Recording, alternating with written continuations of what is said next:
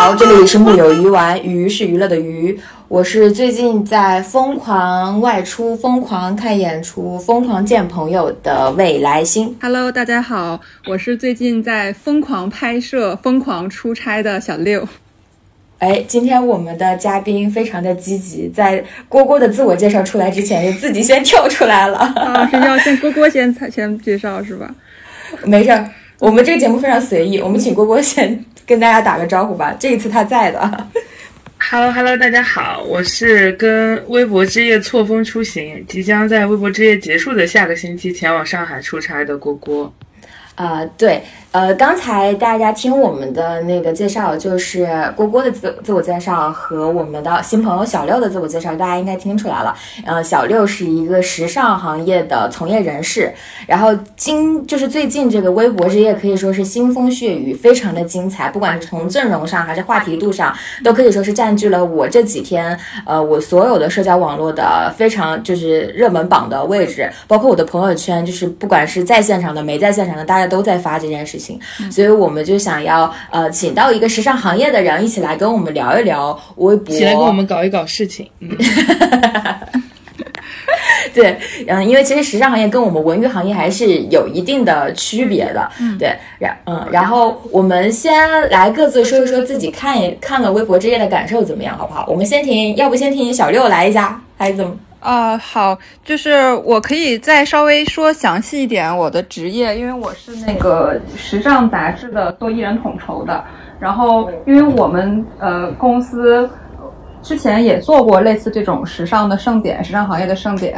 所以可能我们对于做这种那个媒体来做盛典的，我们看的角度可能跟大家看的。不是那么一样，而且是当我们组织曾经作为组织方、主办方去做这个盛典的时候，我们的这个角角度是什么样子的？呃，可能微博之夜他们那个昨天做的声量非常大，而且请的那种各种这个咖位阵容啊什么的，都请的是呃，目前业内基本上数得号的能出席的都出席了，大家就是这点是绝，因为是绝对的。强势媒体，觉得那个有话语权的媒体，这点我们其他的所有的，不管是时尚杂志也好，就是连就是包括，嗯，像 JQ 啊、Vogue 如果做盛典，可能也不会有他们请到的这个阵容这么强。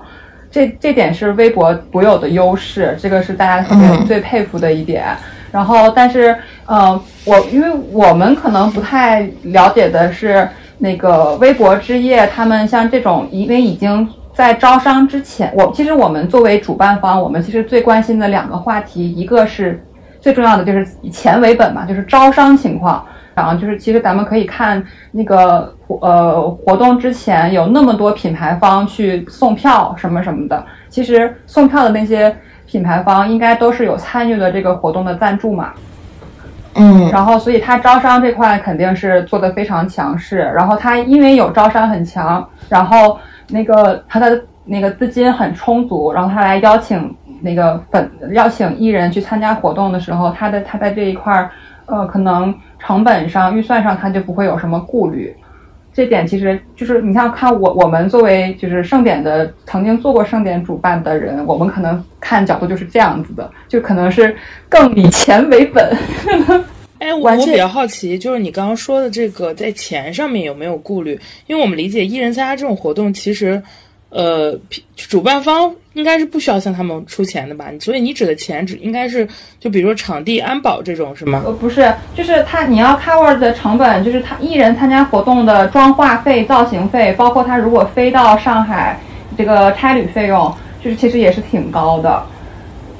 就是嗯，可能稍微可能是，如果是比较小的，他有的愿意是他赔钱参加这次活动，他可能就是主办方不给他任何费用，他也他自己出这些成本，他也会去。但是你像像他们请到什么杨幂啊、刘诗诗，人家不可能说赔钱参加你这个活动吧？那你要至少 cover 人家出行这次活动的成本，但这个成本只要艺人出行，成本肯定是不低的。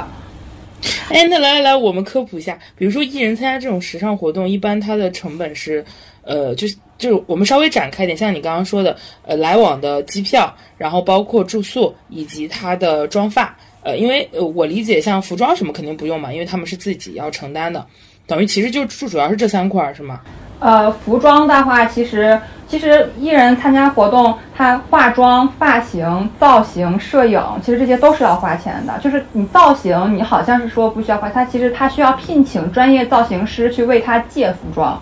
也是要钱的。呃，这相当于就是。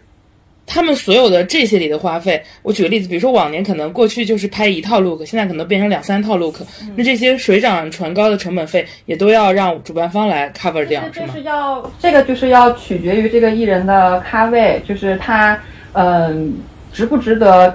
或者说有没有这个面子让品牌方让主办方给他花这么多钱，就是如果够咖位的，他那就是主办方求着他去。那你花多少钱，我给你报多少。然后，那如果咖位低一点，主办方可能就会说，我就一万块钱的预算，你来不来？你不来就算了。那他可能可能他即使是看一万块钱 cover 不了他的成本，那他可能自己掏点钱，他为了出席他这次活动，为了有这个曝光，他也会愿意去。他可能就自己倒贴贴一点钱进去，或者说他降低自己的配置要求，可能他服装就。那个不找专业造型师去借了，就可能服装就是找自己关系好的品牌借一套，就不专门花造型费，他可能就是怎么省钱怎么去呗。哎，那像一般来说，你们、你们、你们接、你们之前接触过的这种比较顶，嗯，就是一像你们需要求着来的艺人，他们一般这个成本参加一次活动大概是总合起来是大概是一个什么样？多少钱需要？嗯，高一点的话可能。因为他呃妆发造型这些可能七八万，然后在他但是你像艺人的咖位他够的话，他他出行的差旅配置很高，嗯，他可能一个人要带七八个人一起，就是那然后这些人的住宿和飞机往返交通也都是主办平台负责的，对。哦，那差旅这块大概是多少钱？像你说的一个人带七八个人这样。可能就得个三四万，然后还要包括这个艺人在机场要不要走 VIP，VIP 单趟也要，就是可能要，我忘了现在的市场价，可能一次要八千到一万吧。天呐，这些我真的从来都不知道。虽然我知道 VIP 要花钱，但我不知道居然这么贵。就而且它只是说，因为你像你起飞是一次，落地是一次。然后你这是飞到上海，然后你再飞离上海又起飞一次落地一次。你如果说四趟都走 V，就是四万块钱出去了啊！但这个可能这个是北京上海的价格，可能如果飞一种二线二三线城市的可能会低一点吧。哦，我救命了！哎，真的很不一样哎，就是小六看到的都是我们看不到的东西。我是啊，这么一说，一个艺人就要十十万加，对吧？像你说的七八万的妆发，加上三四万的这个差旅，那我，是不是男艺人会比女艺人便宜很多？呃，对，一个是便宜一些，会便宜相对来说便宜一些。但我跟你说的这种，可能就是咖位就是一线的这些，嗯，对，可能差就是迪丽热巴、杨紫、杨幂这种，对吧？呃，差不多吧。然后这个其实也是看那个我给的这个是可能相对来说比较充足的这个预算。然后你也看就是这个艺人关系，呃，艺人如果说很想跟这个主办方搞好关系，他可能也会帮忙节省一些，他可能就是帮你压一压呀之类的，也也可以稍微低一点。但是，比如说我们定义一线或者顶流，他们一定不会低于多少钱？你你们有大概感知过？反正比如说肯定再少也少不过五万，是吗？对，差不多吧。啊，明白，大概是一个五到十几万的一个浮动。哎，那男艺人大概是多少钱？我们刚刚聊的应该是女艺人，是不是会更贵？对他妆发造型这块就会那个省一点吧，但是他你像差旅这些也省不了。这种是硬支差旅肯定是是是固定成本。妆发的话，你像女艺人是七八万，男艺人可能打一个对折三四万这样。嗯，到不了对折那么多，可能 七八折吧。啊，怎么配个西装也要这么贵？有没有搞错？啊，完了！我刚刚听小六说，我现在脑里全都是钱钱钱，我的感受都忘记了。就是你知道，小六一说完之后，我就感觉郭女士的那个记者雷达噔就开了，然后有一堆 问题就直接。是的，我刚刚只开了个头，我还有好多没有问。这这个我还想，这个全都是未知的，我感兴趣的点全都是已知的。我们回到那个刚刚那个问题，让我继续问一下小六，嗯，就是哎，你刚刚说的这种，嗯，比如说啊，你看微博这也来了个艺人超过上百了，你像他们的这种，嗯，所谓的一线，我觉得呃，按照我们现现有的这个标准，怎么着也有。也有三三十个、三四十个往上走了，因为你除了流量之外，你还有那种比较大的那种大花儿，或者是那种实力派那种，也也算是一线吧。不可能说对那种，比如说你对邓超，你也不能说我就给你一万块钱吧。对，肯定也还是人家。只能说可能我理解他们是不是就是妆发或者是团队没有那么多人，没有流量那么多人，但是也是得有个几万块钱吧。对，而且可能是越像邓超这种，可能人家也不讲究这些，人家可能妆发很随便的做一做就来了。那就可能会便宜一点啊。那我觉得对于你们来说，肯定是，嗯，就是肯定就是他们普遍实力派一点的一线艺人，可能就没有那么贵，对吧？对。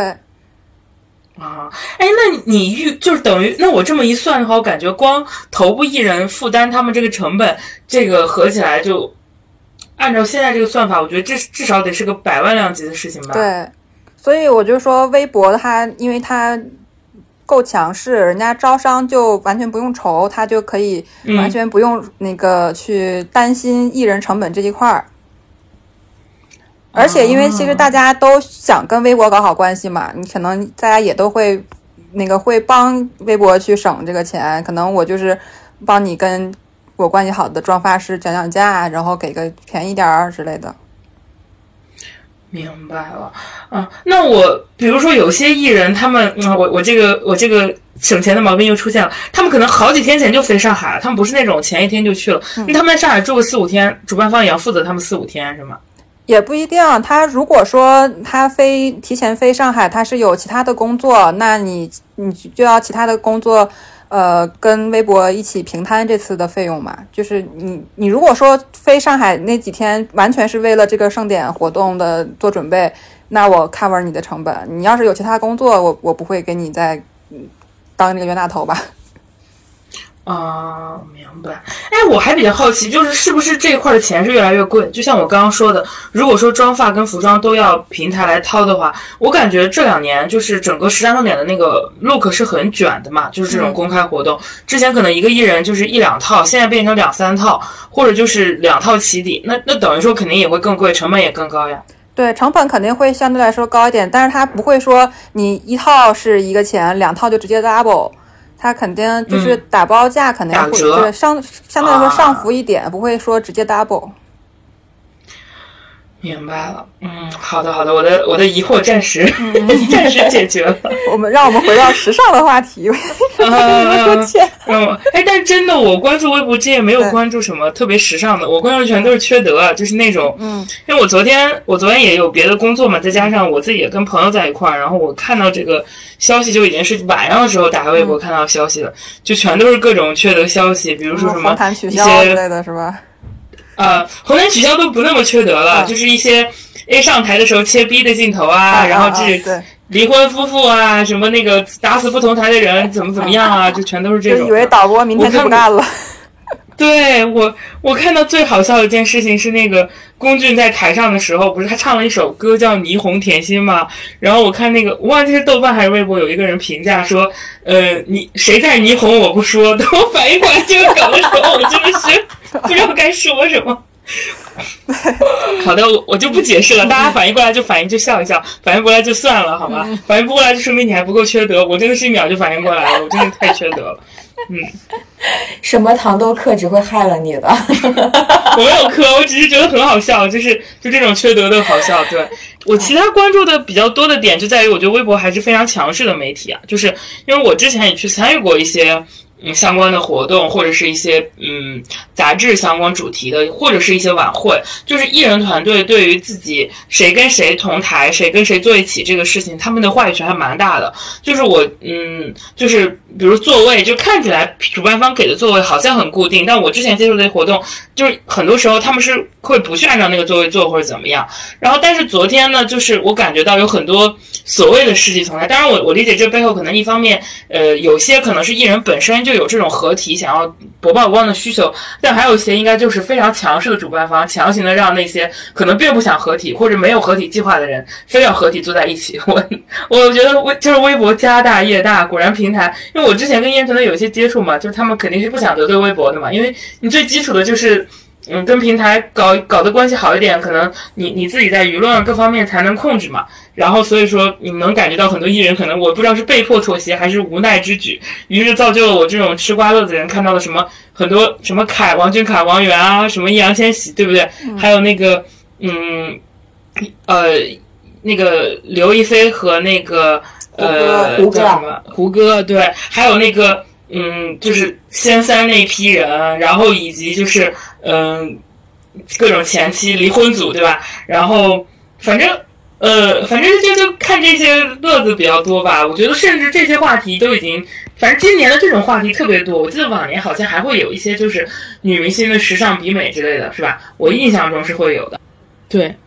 对我我我也是觉得，我觉得其实可能对于嗯明星来说，他们自己也意识到了这点。就是我与其去卷那些什么嗯服装谁不谁谁比谁好看，而且我也非常讨厌看这种话题，因为之前这种话题底下全都是粉丝控评嘛。比如说可能大花或者是八五花或者是什么，然后他们会说谁的好看谁的不好看，底下就是粉黑在撕。但是这种世纪同工话题下，底下全都是缺德路人在笑，就是 我会我会看得更快乐一点，嗯。霓虹甜心，我昨天真的笑了一个小时，这个笑话。呃，就是我，因为我看到今年微博的这个阵容的时候，呃，我当时就给那个这个我们经常聊播客的那个群里边就会说，我说，哇哦，今年真的是很多，就是想不到的人都凑在了一起。然后我当时的想法就是，微博真牛逼，就是哪怕又出现了很多的渠道，比如说抖音啊什么之类的，但是微博依旧是明星不可能就是最重要的 social 场，就其余的可能没有这个 social 话题。然后我当时就很缺德，我就想看一看，就是有一些在我们知道已经是完全就是都不想跟对方沾上边的关系的这种地方，我就很想看看他们怎么磕糖的。然后我我昨天就很缺德，我就把那一些已经不可能能在同台、不可能再说话的一些 CP 就。搜了一下，但我发现这些人真的很牛逼，你知道吗？就他们就是戴什么手套、穿什么颜色的西装，都能够对应到他们过去很多年前的采访，或者说拍摄当时的采访。然后我就在那儿，就是两个人说啊，他们只是不能在明面上。我真的就想说，哇，这个糖硬到就是我感觉我都觉得硌牙。然后我还观察到一个点，其实是呃，以往的时候非常容易。呃，起冲突的一个点就是呃高定的手穿这个话题，因为这一次其实，在微博，嗯，大家要走红毯的那段时间，嗯，其实发生了一个两个花之间的小小冲突，因为这个花，嗯，就是发生的人就是范冰冰和 Angelababy，这个事情如果是发生在一年前、两年前，这一定是一个非常等等，范冰冰和 Angelababy 是不是说错了？对，就是范冰冰和 Angelababy 两个人之间，他们因为一套衣服的手穿，然后就是呃出现了一件争执。因为范冰冰穿着一件，就是你这一次 Angelababy 不是两套 look 嘛，然后她不是是范冰冰吗？你确定吗？她没有参加这个活动吧？对，但她因为她在微博就是走红毯之前的一个小时是两个小时，她合作的摄摄影师提前把范冰冰穿的那套呃就是跟 Angelababy 撞的那套礼服的照片先发出来了，意思就是我是第一个穿的人，你能懂我的意思吗？你懂了吗？我给你们大概复述一下，就是 baby 那个 baby 他们应该是红毯之前发了出发图，出发图穿那套衣服，然后发完了，然后之后过了一个小时，范冰冰那边的摄影师把这套图也也发了范冰冰穿这套图的这个图。照片，然后他的意思，因为你像 baby，他是二十五号，呃，呃，微博这些二十五号当天穿的衣服。但范冰冰既然手手里有这张有有这套图的话，他肯定是比 baby 先穿上身的，他肯肯定是先拍的。嗯，你懂哦。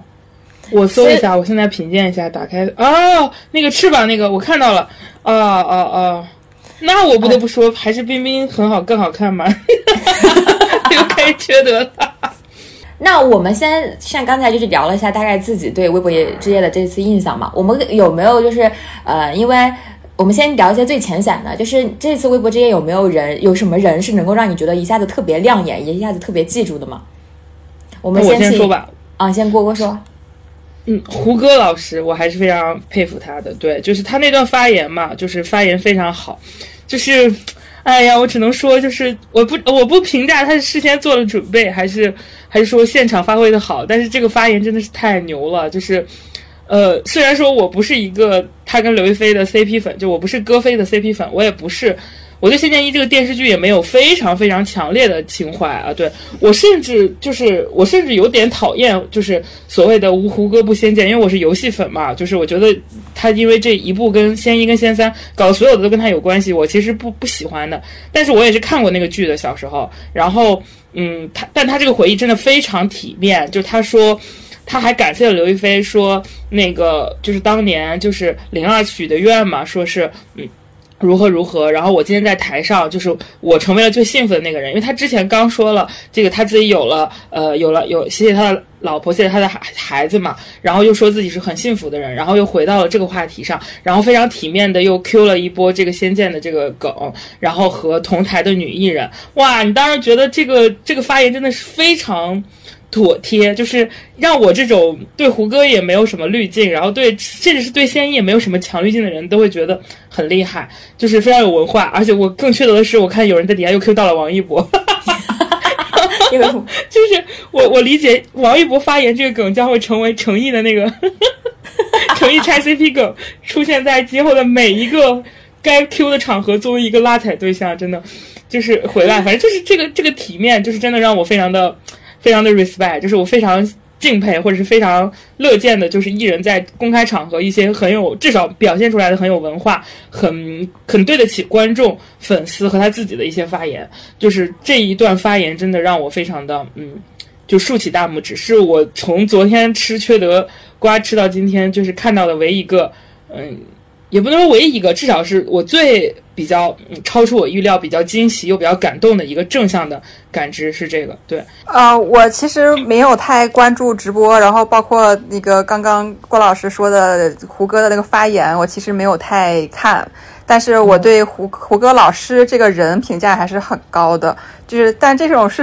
肯定我又跑题了，就是没事你再说，我们需要对明星的评价。没事没事，老老老聊一些是吗？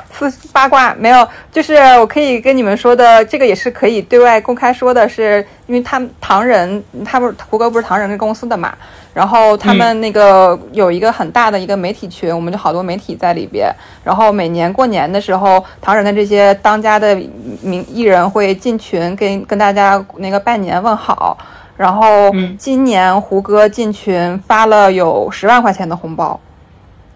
那个群是五百人的群，对。然后就跟大家聊天儿，然后包括他真的就是情商非常高的一个人，他发了一共是每一个红包一万嘛。然后发到第后边的时候，就跟大家说，那个抢的有有的那个媒体老师抢的多的，后边就是照顾一下没抢到的，别抢了。然后后面这两个包发给没抢到的同媒体老师啊什么的。就他是一个情商非常高的一个人，就是能可能能够，而且你也可以看着很大方。就是这些媒体说白了跟他素不相识。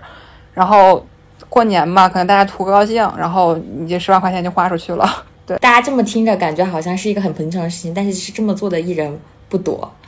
呃，嗯，而且就是我们，你像我和我们也会在一些这种媒体群里边，就是有的艺人就是正儿八经，像这种涵养特别好的艺人，他是会点对点的回答你的那些闲聊的话，你就他他你能够感受到他态度上对你的平等。比如说我跟呃郭女士就。在一个就是这个也是可以跟大家说的，就是黄晓明老师在呃也会在逢年过节的时候也会，因为每个艺人其实都有自己的媒体关系维护嘛，然后他们也会就是建群，因为他成立了新的公司啊什么之类的。然后我们在群里边有的时候过年的时候，就比如说呃大家发自己的年夜饭，然后黄晓明老师也会发自己的年夜饭跟我们互动，然后还会跟你说啊你这个菜一看就是南方人的菜桌啊这种，就非常的平易近人，然后就是呃很愿意去很平等的跟大家去交朋友这样子。当然他。可能不，他只他他的他肯定不是跟你做朋友，但是他的那个状态就让你觉得，哎，真的像普通的群友可以一起聊一下天啊什么之类的。就是这种人其实是非常少的，因为他也没有必要做这件事情。对，就我印象里，黄晓明比较深刻的其实是有一年他好像他回老家了吧，然后当时可能群里面就是大家在互相说新年快乐的时候嘛，他说他跟他跟他奶奶在一起还是姥姥，我不记得，反正家里的是老人家。然后当时群里面的一些媒体就在那里住嘛，说希望老人家身体健康，因为岁数也挺大的了。然后那个黄晓明就拍了一段那个老太太就是的视频，就是说也祝各位朋友就是呃就是新年快乐，就是呃你会觉得他还挺认真的吧？就是对于那个群里面大家的回应，然后包括可能也也就是包括他自己的一些回馈啊什么的，你就觉得他呃就是刚刚未来星说的，他是他是有认真的在看大家的消息。你就会觉得他还挺就这块儿，你觉得可能就是他们这一代的吧？我理解，就是新一代的艺人是肯定不可能的。就是像我，我们也和很多的有一些有一些流量艺人的工作室，也有一些媒体的群，但是那种可能就是更多是他们的工作人员在群里，可能会跟媒体做一些维护和沟通，是不会出现这种艺人自己亲自就是出现或者是说这种的，就不太有。嗯，好，我们说回来。然后那个说回到小六最开始讲这个微博之夜，让你印象比较好。嗯，呃，这没我我对这个盛典的，我觉得可能我因为我是本身是这个还是说时尚圈的嘛，可能对于这些八卦的话题，大家可能就还是当做茶余饭后的谈资啊什么的，可能嗯嗯。我如果说看这个盛典，我有有一点职业职自己的想着点自己的职业素养的话，我还是会稍微关注一点啊，谁穿的是高定啊，谁穿的是什么，嗯，一个当成衣啊、礼服啊什么的，还是会相相对来说可能会稍微看一下这些的。嗯，哦，明白。我看到的那个总结的那个什么图里那个什么高定，我感觉好像大家对女明星的关注会远远高于男艺人。对，男艺人发挥的空间也有限。男艺人 nobody care，哎呀，男艺人不仅便宜，而且 nobody care，真是，主要是怎么回事？怎么在价值时尚的时候不能不能多价值一些男性啊？主要是我我我国就是那个。男艺人的红毯真的无聊到，就是 我都对他们可能穿的都比较的，就是那种也不能说朴素吧，就是比较保守。我我印象里，我在国我看一些国外的红毯和大活动，总有一些能让我眼前一亮，哇哦那种男艺人，国内就比较少。像这一次，就就王鹤棣穿了一个劳伦斯许的那个宫廷。风一点的这个外套，大家就说他啊穿的有点 over 了，怎么怎么样？就是国内的大家，你也不能怪他们穿的无聊，就可能男明星稍微稍微用力一点，大家就会觉得你用力过猛了。其实这个，你让我看一看，让我欣赏一下，我搜一搜王鹤棣穿你穿的哪里 over 了？我他不是那个黑西装吗？不是不是，他有一套劳伦斯许的那个宫廷的。就是我跟你讲，我刚刚又仔细看了一下王鹤棣。我要开始锐评，今天晚上我负责锐评，就王鹤棣这套白色的西装。我跟你说啊，我能理解为什么大家说他 over 了。我跟你讲，跟这套衣服完全没有关系，这套衣服挺好看的。我跟你讲，跟他这个衣服没有关系，是他这个人的问题。就是这个摄影师有了一个有一个角度，是他他把一个腿那样翘起来，然后手里拿了一个向下的玫瑰花，然后有一个单手指他那个那个那个那个怎么太阳穴的造型。王鹤棣如果是一个冷面酷酷哥，你知道吗？我不会觉得这么违和。但他的人设非常清晰啊，作为一个经常上综艺，就是那种有点愣二二不愣登那种人。他他穿这个造型，我跟你讲，用力过猛的不是个衣服，是他这个感觉，你知道吗？就是穿这种什么暗夜什么什么勋贵王爵风，你也不一定一定要配这种哇，老子下一秒钟就要开始下毒这种感觉的造型。而且他这个眉毛画的跟他这个表情，就跟他这个人设完全的，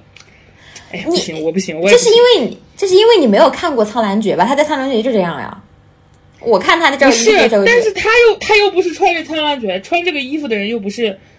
但很很很很多人认识他，就苍兰诀，他就是他这套衣服，包括他这个这这么如此逼的这个造型，这个这个 pose，如果让蔡徐坤，就是反正就是类似这种，或者是说刚才提到的吴亦凡，蔡徐坤就会好很多。对，反正就是像这种就是装逼装惯了的人，你让他们穿，大家就觉得 嗯正常。就是你平时就不是一个 B King 的感觉。就是，或者说你跟 B King 的那个形象差的非常远，哎，所以这样一点，我们又发现一点就可以聊，为什么很多艺人他不能，就是你要走那种特别喜剧接地气的人设，你就没有办法，嗯，哎，但也也不能这么说啊，我觉得可能本质上是还是他自己这个人的这个角色的丰富度够不够起来吧？因为我觉得很多那种相对比较，嗯，比如说我想朱亚文要穿这个，我也不会是这个反馈，就是你可能各种类型的人不一样。王鹤棣就是不行，我觉得他这个气质，至少目前给我的感觉跟这个衣服差的有点远。就是如果是蔡徐坤，嗯，可能就会好一些。是的，你是对。这个你，这是。你可能郭老师想说的就是，你如果人设太接地气了，你可能时尚品牌不会那么青睐你。但是我觉得可能这一块还是更适用于现在的流量明星或者是偶像派。当你还是一个偶像派的时候，你如果想时尚品牌更喜欢你，你就是需要离大家远一点，或者需要装个逼啊什么的。然后 hold 住这个，但你要是说真的到了吴京那个级别，人家吴京每次穿迪奥，迪奥都要跪舔去 去认领。啊，是，包括我刚想的是刘烨嘛，因为刘烨也是一个非常喜剧人设非常强的人，但是他好像也还好，就是他如果穿成这种特别袄的这种造型，好像也也不会觉得特别特别离谱。哎，小呃小老师，我想问一下，就是呃，我们经常在这个活动当中，大家都不会不是都会锐评造型吗？就是那种有很多，甚至有很多时尚博主都是以就是经常各种非常精妙的比喻和毒舌来出名的。但如果说有一些明星，就是说他在这种呃特别重要的时尚场合表现的不好的话，他会对他后续的合作有影响吗？其实我觉得影响没有很大。他就除非说有一次出了很负面很大的这个，就比如说大家群嘲关晓彤穿那个黑色秋裤，可能说已经 已经就是可能因为这个那个上了直接上了热搜，是被被大家讨论很久，就是已已经影响很大了。他可能对他之后的这种时尚资源会有一些影响，大家可能会时尚品牌合作他的时候会有一定顾虑。但你如果说只是一次盛典。穿的没有那么合适，但是也没有引起特别广泛的讨论度，其实也就还好。呃，那如果比如说，就是他有一个艺人，就像比如说像关晓彤啊，他那一次的造型，然后特别的不好，这个和这个品牌会跟直接跟一就说，那小彤可能跟我们不合适，我们就不合作了，会有这种情况出现吗？嗯，可不会说因此一次就断，就是断绝合作吧？可能就是说之后再跟他合作的时候会更谨慎一些，可能考虑的更慎重一些。啊，哎，这种时尚活动就是艺人，我们像我们看到的东西就是，嗯，走红毯，然后到内场里边就是唱一唱歌，颁一下奖。除了这些之外，艺人还会干什么呀？嗯，其实我们拿微博之夜举例子呢，我觉得，因为就是像刚才我们一直在说，微博是绝对的强势媒体啊什么的，他可能在招商这一块儿，通过嗯口就主持人的口播。或者是说背景板合照的时候，背景板是那个那些品牌这个 logo 露出，可能已经把这些权益已经完成了。就是我不太清楚微博之夜的背后的这个需要完成的权益程度。但是其实圈内大部分比较常规的这些时尚盛典，就包括像什么 JQ 啊、什么芭莎呀，他们做那些盛典，其实这些品牌赞助方，呃，就是你。艺人去那个去到参加这次盛典，他一整天除了拍自己的出发图，然后自己的这个活动现场的图片什么的，其实他也需要配合主办方、配合赞助方去拍一些呃广告性质的物料的。啊，就是我们经常在红毯上看到的那种汽车，他们都要倚着拍一张那种类型的吗？类似这种权益，其实这种就是，比如说你放一辆车在红毯上，这个是相对来说最省事儿的这个执，就是执行权益的这个方式了，因为你肯定你必须要走红毯，那你走红毯的时候必须要路过这个车，其实这个比较省事儿。然后他会可能也会有一些其他的这些那个权益，就你需要单独在活动的酒店或者说出发之前。单独拍一下，也也啊，就是有的品牌会指定说，我希望这个东西有哪些艺人来帮我拍相关的物料，会有这样的那种就是 brief 是吗？对。啊，那这个需要给艺人支付费用吗？这个说白了也是看咖位。啊，懂了 啊，明白明白。哎，那呃，比如说，如果这种品牌出现，比如说，如果那个车，其他的艺人他有这种相关的车的代言，他会有排他，他们会有要求说，那我不站在那拍照吗？会有影响？啊，这个是看是两方面，一个是那个有的艺人，在签这种代言合同的时候，他合同里面可能会规定说，呃，你不能出于代言目的或者商业目的，呃，跟这个汽车同框。但是你如果参那个非主动形式的，比如说你出演的电视剧里边有这个车出现，或者说你参加综艺，或者说参加盛典，呃，就是这种这种情况下跟这个车同框，可能他代言品牌说 OK，我不介意。这个是看他代言的品牌是否合同里面是否这么强势，然后再有一个就是，但即使是说你品牌方说是不介意了，但是艺人可能为了跟这个金主爸爸处好关系，他也会还是会跟主办方讲说啊，我有精品代言，能不能避免跟这个车同框？能避免最好。如果必须要同框的话，呃，那你要帮我确定他这个没有商用啊，什么什么的这些。啊，明白。哎，我还有一个就是特别实操，因为我我平时跟艺人这一块比较多，包括活动这一块，我比较好奇，就是因为这次呃微博之夜它不是红毯取消了嘛？嗯，红毯跟活动本身它的报批是要分开的吗？这个就我之前的经验而言，其实是不用的。他报批的时候应该是需要跟当地的这个公安是就是简单需要说明活动流程的。就是红毯加内场啊什么的，嗯，明白明白，嗯，对，因为其实这个就是不可抗力这件事情，就是活微博花这么大个精力来做这件事情，他是最不想取消红毯的那个人，他少了多少物料呀？你看，而且红毯取消，连那个应援这块话题都少了很多。我感觉昨天好像还还是说我我忽视的时候已经是热热过一轮了，反正我我感觉。没看到，我只看到缺德应缺德的应援梗 梗很好笑。也就是像这种红毯临时取消，它会不会跟那个呃广告主会有一个就是相关权益没办法完达成的这样的一个问题啊？一定会有的。那这个就看微博怎么去跟这些赞助商去看后边怎么谈了。然后不光是说这个那个赞助商的问题，那你像这个艺人，他借了礼服，他跟品牌去借的时候，他当肯定是说我参加某活动，然后呃会在红毯上露出啊什么的，他就连艺人可能都没有办法跟这个品牌方去交代。嗯，我们经常会看，我们看艺人的红毯或者看造型什么之类，就是看一些好不好看啊，这个裙子适不适合他，或怎么就带所谓的一些图嘛。那呃，像呃小六，你们看艺人整体的造型或者说的 OK 程度，你们会主要看哪几方面呢？嗯，其实也是大家跟大家看的平时角度差不多。可能那个可能上来最关注的，你这身衣服适不适合他，就是还还是以以美为那美为第一标准嘛。你这个稍可能稍微排在后边的，你比如说这个品牌，呃，是不是高定？然后这个就是品牌待遇，可能这个是第二。然后，嗯，那你就品牌待遇再好，你再是高定手穿、千秋手穿什么的，但是如果说他穿的不好看，不是很适合这个艺人，那你这个无无效功。肯定第一是美跟帅，就是最适合他是第一最重要的。你像之前秋天是为什么一炮而红？他他其实他红的那套裙子，明明的只是他的成衣线，但是被他穿的非常好看，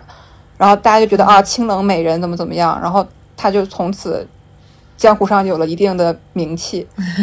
对，哎，那那那个像珠宝啊、手表啊这种比较呃贵的饰品，会对艺人有加成吗？呃，肯定会有，但是还是说会比衣服会稍微弱一点。大家最关注的还是衣服，就是你可能啊，有一人有人艺人说什么啊，我今天戴这身珠宝值个几百万啊，怎么怎么样？其实大家就嗯，好的，OK，范下一个，嗯，懂了。哎，不是，哎，那我特别好奇，我们来实实操一点，就是你那个小六，你看了昨天那个，你觉得就是完成度特别好，像你说的比较匹配的男艺人和女艺人有哪些？让你眼前一亮，哇塞的有吗？今年，我想一想哈，我觉得今年好像特别惊艳的还真没有，没有什么。迪丽热巴呢？今年不是很多图很出圈，眨个眼睛上了好多好久的热搜。就是她那身黑色的那那套嘛，是吧？就她那套。她那个粉红色比较出圈，是不是？她今今年这一套是那个粉的，但是我觉得也还好，没有她之前。就是特别火那个穿那什么，呃，玫瑰的那个裙子让我印象深，就觉得也还好，就只是还好的程度。这感觉，因为大家可能因为热巴她太美了，大家对于她的要求更高。她之前美成神的时候太多了，这次可能就是美的很正常，大家觉得嗯还好。那有没有让你觉得穿的是什么东西的人？来，我们有有丑的，让我觉得何必这样呢？就比如说金晨的那一套，我觉得嗯就不是很适合她。啊，让我搜一下，我现在金晨都没有上热搜，天呐，是那个黑色鱼尾裙吗？就是它不是是胸部露肤度很高的一个，然后有很多金属配饰，是不是？啊，就是那个黑色鱼尾裙。啊，我看到了，嗯，我也很嗯，一 下子没想出来内娱谁穿这套衣服会好看，就是可能因为金晨有自信去穿这套衣服，可能是觉得自己有腹肌，那个身材管理很到位，但是这套衣服可能真的不适合 H 幺的女明星吧，就是她穿了以后显得她很干瘪。她而且她这她真的很瘦，然后她有那么多金属配置，你知道吧？就有一种 她好沉，你知道就她她还能扛得动这么这件裙子的感觉，就感觉没撑起来，可能需要一个胸更大的女艺人吧。我懂了，而且是不是在这种时尚活动之上，就是也不适合穿露肤度这么高的衣服呢？对，也有这方面的问题。看着它冷，这现在什么季节呀？而且我真觉得内娱的女明星穿衣服现在好无聊啊。就是要么就是那种修身的鱼尾，然后就要么就是蓬蓬裙，就是没有让我觉得有意思的造型。就大家，而且我觉得，而且很多女明星就是给我的那种感受是那种，呃，小红书网红质感越来越强。我不知道为什么，就是不知道是因为这种类型的艺人变多了，还是怎么着。反正我是觉得现在的红毯看起来真的是。so boring，我不知道小六有没有这个感觉。我刚刚不是提到两点，就是一个是它肯定是最适合它，一个是品牌待遇。其实我刚刚想说的第三点，应该就是跟未来星你说的，呃，有一点相同一个方向的，就是现在国内这些女明星她穿这个裙子的时候，嗯，不敢太去出位还是怎么样，就是很多比较暴露的礼服。大家第一关注，就我们第一关注的是她没有改这条裙子，就已经是很敬业、很不错了。你就就比如说深 V，她没有去缝这个，没有加内衬，或者说没有去把深 V 给缝缝高，或者说裙子短的话，它内衬没有说给它加的特别丑，就这就已经算是说她比较大胆，或者说比较尊重这套裙子了。但很多女明星都会选择去缝礼服，就是缝胸前的 V 啊，或者说内衬延长啊这些啊什么的。其实这个也是大家可能会觉得内娱的红毯无聊的一个很重要的一个问题。这就是大家都比较，我觉得这个应该跟主流的舆论环境有关系。我记得之前是哪一年呀？就是，呃，就是去年还是前年跨年的时候，北京卫视请了。请了谁？我不记得请了哪个艺人了，好像是那个景甜。对，然后他那个礼服明明真的没什么，他就把它 P 了。就艺人本来穿的是可能是有一个 V，有一个他，但是他根本就没有露胸，只是说有一个 V 罢了。然后那个好像那个北京卫视还是哪个卫视，反正宣的时候就把那个图给他 P 成了一个。就给 P 上了，我当时就在想，天啊，大清不是玩了好多年了吗？这个到底在干嘛？我觉得这种主流的官媒的这种风向一定会影，就是我我我个人觉得肯定是会影响艺人的这种选择的。他没有办法，我我理解他们也不是，不是说他们觉得很保守吧？就可能嗯，我觉得可能第一是害怕就是官方的舆论，第二是现在很多网上的一些也很喜欢去嗯。就是去去去讨论这个事情，就是说你，尤其是胸前呀，包括就腿呀，可能就会会很恶意的去揣测你 O 不 OK 等等。哎，那个小刘，我想问一下，就是呃，我觉得就现在的这个整体环境当中，你有没有觉得明星越来越网红化这种状态呀？其实我觉得还好，不也不是说网红化，我嗯，对于我的平时职业的这种感觉来说，它不是网红化，它是越来越。呃，怎么说？越来越把自己封闭起来，就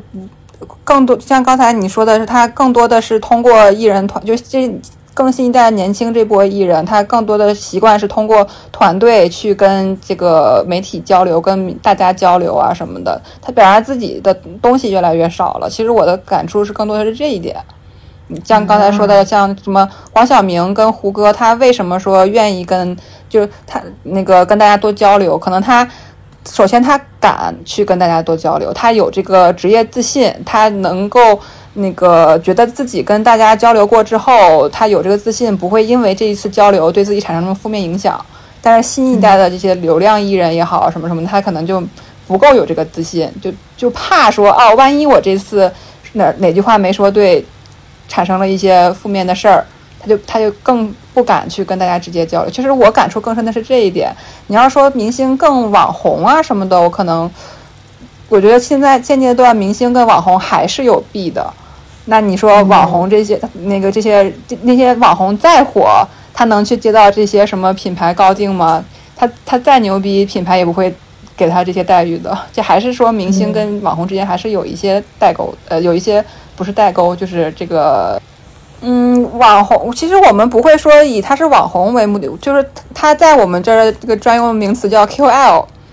啊，对他会会邀请一些 QL 来参加这个活动，但是他可能更多的是，嗯。有点类似于媒体的性性质，就他我们邀请他，只是说让他来帮忙做一个曝光，在他的那个平台上，相当于一个媒体号一样去发我们这次活动相关的东西。嗯，但，你们也不会负责他的妆发什么之类的，是不是？啊，对，可能更多的是就是像就是媒体待遇，给他可能就是媒体待遇，就是媒体参加活动给个车马费之类的嘛。啊，那你们艺人一般是用什么维度来，呃，就是说什么样的艺人能够是受到就是时尚活动邀请的呢？呃，红的艺人 活动，这个是时尚活动嘛？其实三个比较重要的指标吧，就呃这三个指标，而且你也不能说是以谁为先，我这这在我这儿应该算是并列的，就是一个是咖位问题，咖位到，咖位到，你比如就是像刚才说的，比如说这个吴京。或者说那个那个谁来着，黄渤就这种，那人家愿意赏脸来你这个活动，你其他什么都不用考虑，请您来。江湖地位在就摆在这摆着，哪怕你穿一个 polo 衫都可以，穿大裤衩来人家也也行，真性情，人家就就这，反正你只要当你的江湖地位，当你的作品累达到一定程度了，其实大家都会为这些让路的。这个一个就是咖位，然后。呃，第二个可能是，呃，商业价值，就是比如就是活动的赞助方，呃，那我指明要求，我说我希望谁谁谁来来配合我的某些权益，那这个就是它的商业价值够，有有品牌买单，说白了，那我们会比较想邀请他，就是作为参考标准。然后第三点就是，可能有的艺人没有那么多品牌去邀请他，没没有那么多品牌买单，但是他有足够的流量或者话题度，他流量够，就也就是能能给我们这次活动带来一些热搜也行，或者是说他最近有在在身处争议中，他可能不是那种传统意义上的流量，比如说他最近被骂的特别惨，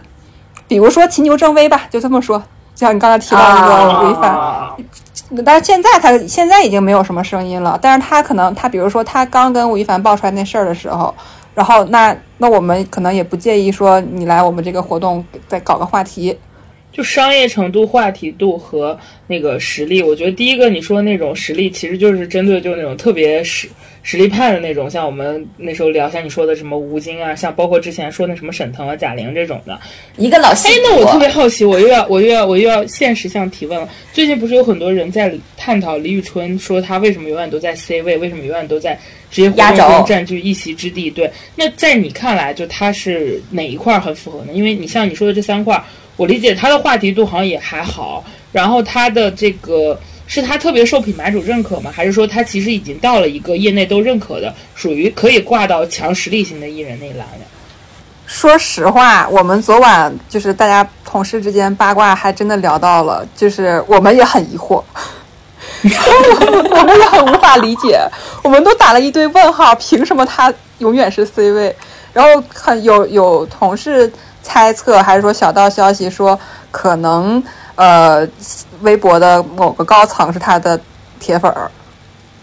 啊，对，这种我也遇到过，就是一些我看不懂的代言和活动的名字的时候，可能公关会告诉我，我们老板特别喜欢他。能解释，我们是无法理解，我们并没有觉得他，他确实时尚地位很牛逼，或者说江湖地位很牛逼，但是真的到说稳坐 C 位。哎，那他的粉丝也太多了吧？而且都个个都是高管，他真的在很多活动当中都是 C 位。我首先啊，首首先我本人对那个李宇春团队没有任何意见，我对他艺人也没有任何任何意见。但是我有有一些朋友可能不是很喜欢他的，然后说他有 C 位癌，就 是就是你就是说他一定要站 C 吗？对，会可能有可能有那个，就我当大家呃。并不理解他背面的真实原因的时候，可能有人会觉得他品牌，那他他的团队非常执着 C 位这件事情吧。但我们不是很了解，说实话。但是我我觉得，如果说他自己没点本事，他执着于 C 位，就一直让他 C 位就能成，我觉得也不不太现实吧。就是我觉得他也没有到，就是嗯，未解之谜，尤其是。对，我觉得这个事情可能，我最开始想是不是因为放他在中间，别人都没有办法说，比如说这两个人都要争，那我就放一个李宇春吧，是惯例，就这样惯例下来了，我也不理解。主要是按照内娱的这种划分领域的标准，你很难想很难接受的是一个歌手就是。因为你你说他他有没有到歌唱家？我觉得还还是差点了吧，对吧？他没有到歌唱家那个程度。那作为一个歌手，对吧？你如果是周杰伦，你你你永远站 C，可能大家也不会说什么。但我记得有一张图，他是不是还压了周杰伦？就是你就觉得有点奇怪，就是他在各种。呃，因为歌手大家会认为不如演员嘛，就是在内娱的这个这个这个标准里，所以你你你又没有能到成艺术家这种程度，所以可能会有一些疑惑吧。我理解也不是说全都是他的黑，或者是某一个演员的粉，我觉得大家可能也是真的比较好奇，因为我除了这次之前我没有看没有认真看过，就是我也不知道他居然有这么多 海报正中间的故事。如果有人知道内幕，如果你不是不不方便在评论区说的话。欢迎添加我们，或者去微博私信我，我一定会回的。我太想知道为什么。我觉得知道内幕的人也不会说吧。我们我相信有业内的朋友一定是跟这个事情相关，并且听我们节目的。如果有的话，欢迎大家。但是我不太能接受说李宇春没有作品，就是以我这么一个非常外围的听歌路人来看，我觉得他还是有好几首作品是我们都听过听过不少的啊。嗯，非常好奇，这是我们今天这期节目的未解之谜。然后我们再聊一聊时尚领域的另外很重要一部分嘛，就是因为其实除了盛典之外，就是时尚杂志的封面，其实往往是呃现在很多艺人必争之地了。就是大家聊自己的时时什么时尚实际的时候，除了列举代言之外，很重要的就是你上了哪些封面啊什么之类的。哎，我们就来聊聊杂志怎么样？就是一般来说，一期呃杂志的这个人的选定，你们一般是个什么样的流程啊？然后大概的准备时间是多长呀？嗯，其实呃，跟我刚才说的，我们这个艺人的时尚维，就是一个是盛典，以什么维度来那个邀请这个艺人，其实差不太多。我们的这个标准，就是一个是。就是也还是这三点：咖位、跟品牌买单、跟艺人的流量这三点。你有如果有一点做到绝对够的话，我们就可能就会邀请你来拍摄这次这期的封面。然后你说准备的时间呢？嗯，就是在我刚才说那三点，其中有一点到位的情况下，就是首先我们要确定我一定会拍你。可能你要是说相对来说可拍可不拍，那个不一定有品牌买单，那个或者。说如果说你咖位真的真的绝对够，就是你到了吴京啊，或者说什么沈腾这种程度，你你只要你赏脸来拍我们的封面，就就算是没有品牌买单，那个我赔钱我也要拍你。这种情况下，那不需要准备时间，你提前，你只要你给我的时间，那个能够让我攒齐一波这个制作团队，我能我能请嗯。就是你真的要真的要极限操作的话，你第二天说拍，我头一头一天点头，我都能给你连夜攒一个团队出来去拍你。那你说这个准备时间可能不需要，就是你只要当你 当我们拍它的这个迫切程度已经到这个程度的话，那就是极限操作不需要。然后，但那个，但正常来说哈，就是我们正常说按部就班，你那个就正常品牌招商到位，然后跟这个艺人的这个拍摄意愿也到位，然后去准备拍摄，可能差不多，嗯，半个月是比较正常的。然后时间稍微紧凑一点是，就是从我们确定拍摄时间到拍上，可能比较赶的话，一周吧。明白。哎，我很好奇，就刚才你也说说，呃，有的是赚钱拍，有的是赔钱拍，就是一张封面它的盈利方式有哪一些啊？嗯，首先最基础的就是我们杂志发行，就是对于纸媒来说。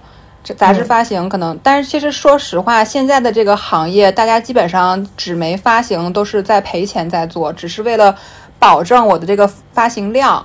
就有有的真的，现在很多纸媒是你，嗯，这一期卖的越多，赔的越多。嗯，一个一个是这个发行这块儿是，嗯，看，但这个是说你如果是正常的卖杂志，你这一块儿肯基本上。业内百分之九十以上的杂志吧是赔钱的，但是比如说你那个拍一些流量明星，然后他的粉丝非常多的情况，铁粉非常多的情况下，你这个可以可以加那个周边销售，比如说你卖海报，然后或者是卖其他的这些东西，电子刊。啊，对对对，反正就是这些，你可那个你加海报，你比如说你报大家报上一些话术，什么典藏版啊，怎么怎么样，它就会比平时的杂志卖的贵。然后，那你就所以说，你为什么粉丝有时候会去冲什么十万本销量，然后多少多少本销量啊什么的？这些其实品牌方呃，这个杂志方会通会通过这些能赚到一些钱。就是如果是你是绝对的流量艺人的话，你可以卖海报什么的挣到钱，或者说卖电子刊什么的挣到钱。这块是一个盈利的一个一个方面，然后，但这个也是针对于流量艺人了。你其实现在大家说白了，你真的能带起来这个杂志销量的艺人，我觉得可能现在圈内你掰手指头数，绝对不超过二十个，十个可能都算多。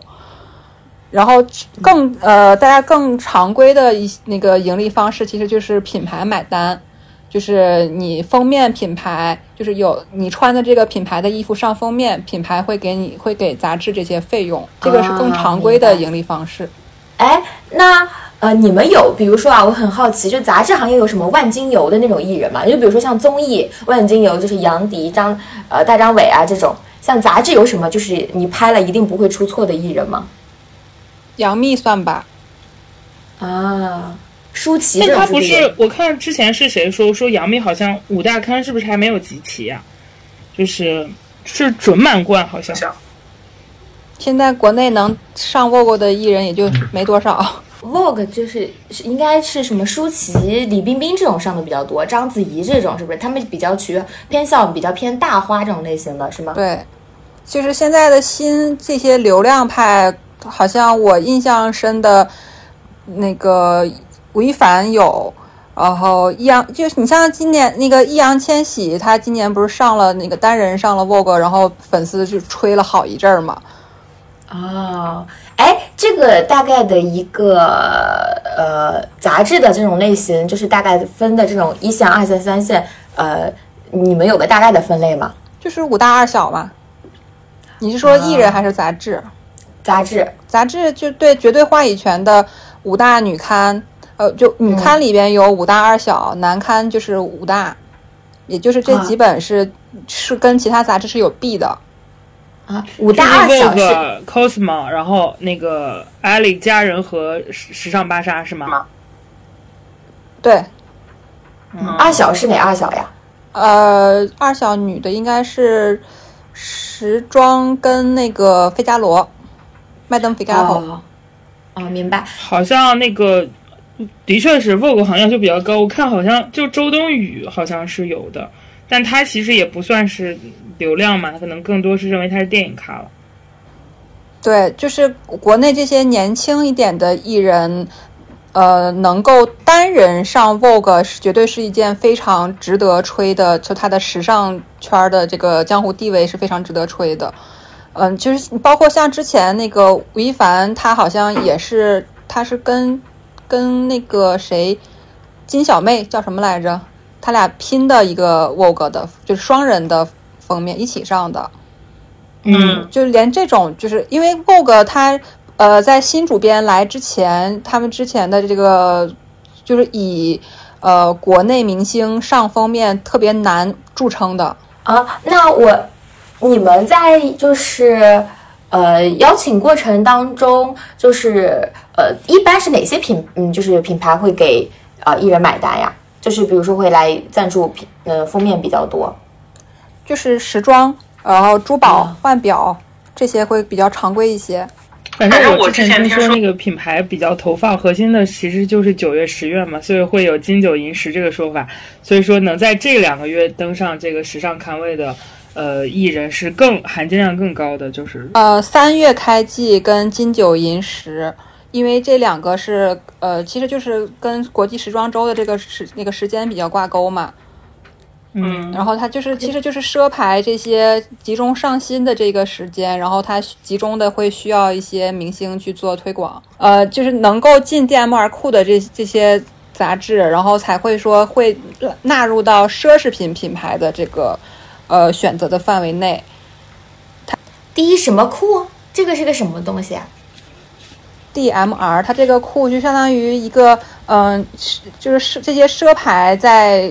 给这嗯，在这个时尚杂志去买风的时候，它会在这个库里边，就是这个库就是等于它这就是一个名单，一个杂志。我懂了，我懂了，就是供应商库呗，就你得进入到这个供应商库里面，我们奢牌才会看你，是这个意思吧？对，哦，明白。哎，那比如说一般来说，像一个我们就说五大二小吧，就是或者说我们就说五大吧，它的这个封面的这个品牌要。赞助的费用就赞助这个封面大概是一个什么样的量级？超过一百万了吗？嗯，Vogue 可能会有吧。哦，就是等于因为五大里 Vogue 是最贵的，然后他可能就是超过百万，然后可能就是才会有一个这样的一个，就是会能达到这样一个费用。多方面因素决定的，就一个是它这个刊这个 level 够，一个是这个。这个艺人 level 够，就我们之前当时有传那个，呃，巩俐上芭莎那期是卡地亚代言的，卡卡地亚赞助的嘛？那一季应该是就是投入应该是得有百万什么的，就是那你这个艺人非常的难请，那他也平时很少配合这种上这种这个杂志的这个封面拍摄，那品牌方自然会愿意出更多的钱去买这个封面。明白啊，明白。相当于其实核心就是，嗯，先是时尚杂志敲艺人，然后你们拿着敲下来的艺人去找品牌。对，也会有这个品牌自己那个自带艺人，就他自己谈好了艺人，要求这个艺人配合，然后去给他买这个封面。比如说，他因为他这个时尚品牌跟他的代言人签合同，签这个代言合同的时候，可能会在合同里面就言明说，啊，我会在你代言期内给你呃买多少品牌多少杂志的封面，他会有这些规定。然后，那他为了完成这个要求，他可能说啊，他他就他帮你，他帮这个艺人去跟这个时尚杂志谈，我要给谁谁买封面。嗯，明白。因为我们之前有听说，时尚品牌跟艺人的合作单价非常低，可能代言费用就是那种，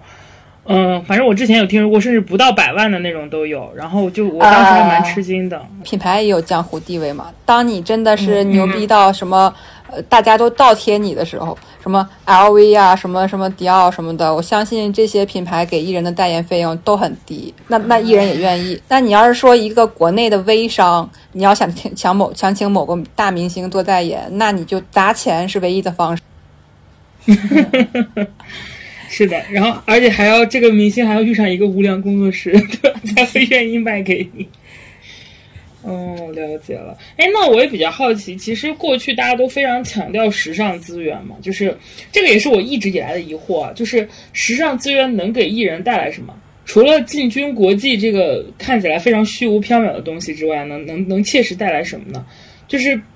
嗯，比如说上杂志，他也不靠这个来做赚钱，然后呃，他出席活动好像也。就是像我说的，时跟时尚度关联度有也有，但是也并没有那么高。那代言费用它又没有很多，那为什么我们一定要有时尚这一块？比如说你接了 LV 代言，那么无印良品就会出更高的钱和他合作吗？就比如说他这个，你那个你我我是一个珠宝品牌，我自诩我是这个珠宝界的爱马仕。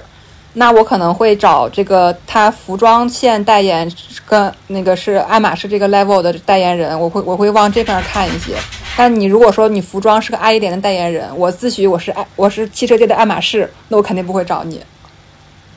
但是如果你已经做到汽车界的爱马服装界的爱马仕，那你的代言费用也会很低。对于印来说，其实钱也赚不到什么钱。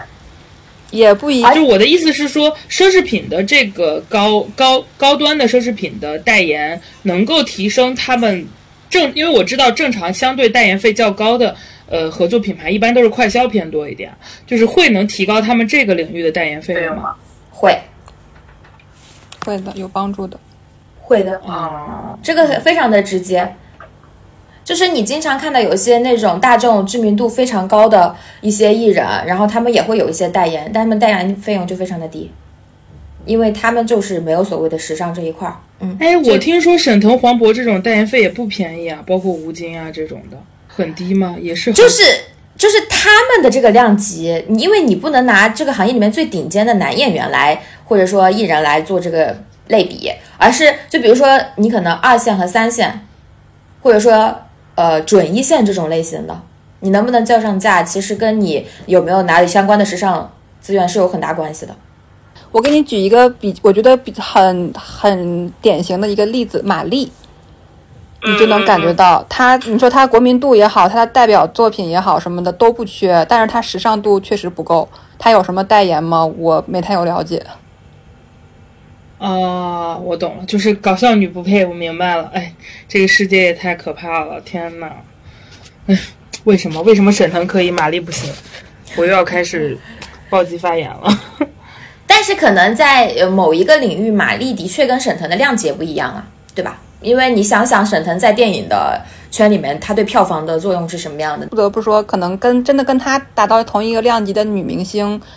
我现在一一直想。就是你像你像喜剧女明星 top 级的，也就是贾玲跟马丽了，但是跟沈腾也还不是一个量级的。明白，明白。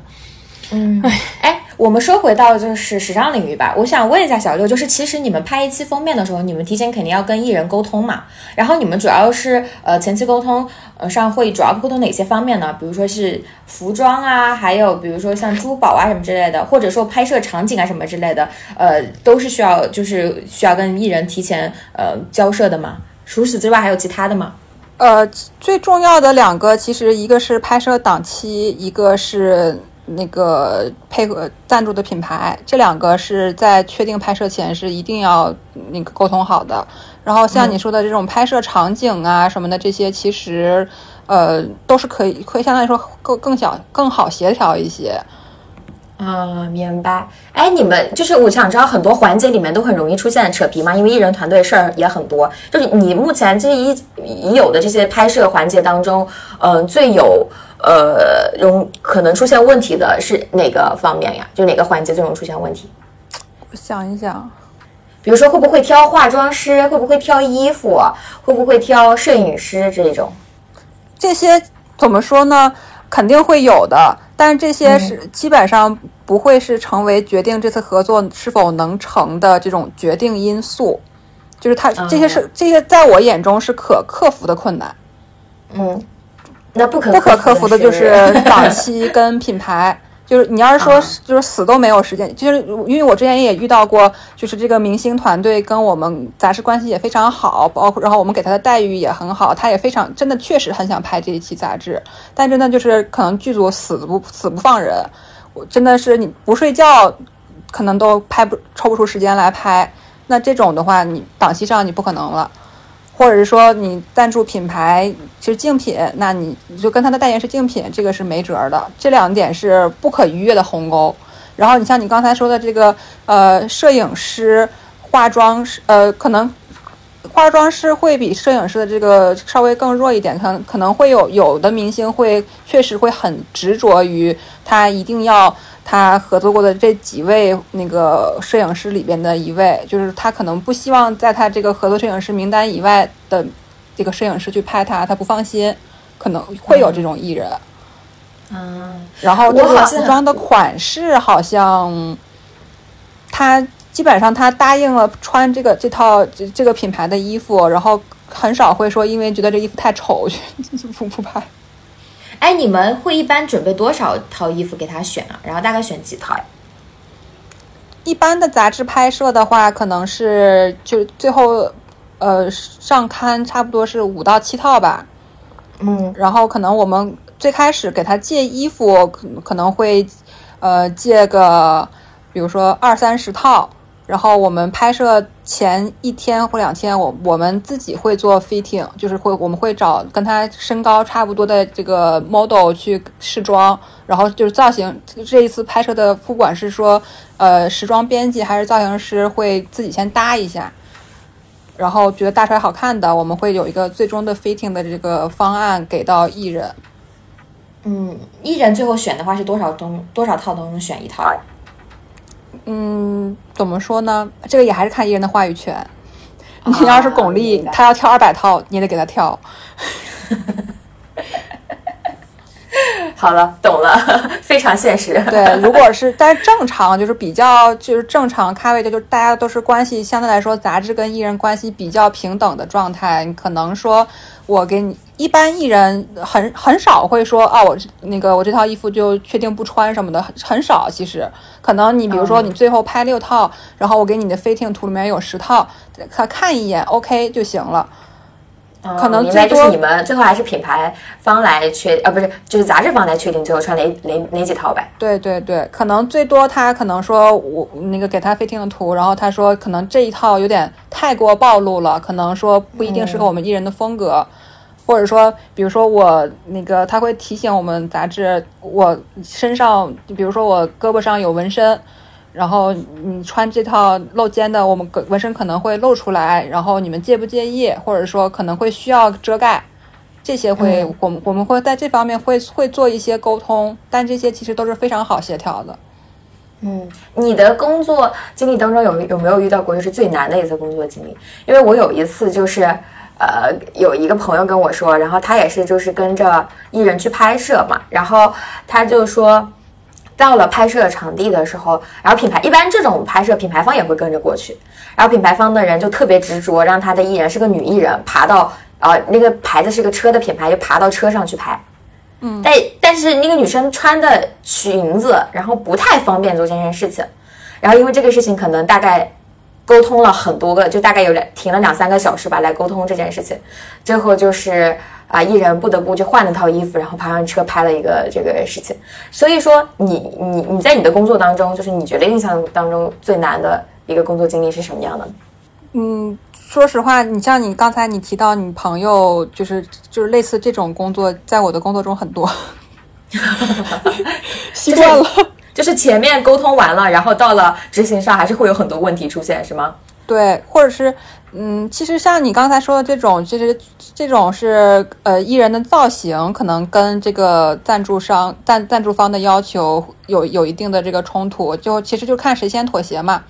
嗯，然后这种那个艺艺人先妥，像像你刚才说的这个，就是艺人妥协了，那换去换套造型啊什么的就行了。其实，呃。我要是对于我来说印象比较深的，呃，是有一次，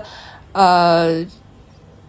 杂志拍摄的时候是一个年轻女艺人，然后女演员吧，然后就在拍摄之前，我有跟她的经纪团队有沟通过，我们这次拍摄需要配合的这个赞赞助品牌需要配合拍哪些东西，她需要拍平面之外需要拍视频，就是这些视频内容什么什么的。然后当时有跟他文字确认过，跟他经纪人文字确认过，结果到了现场以后，嗯，这个艺人就是不配合。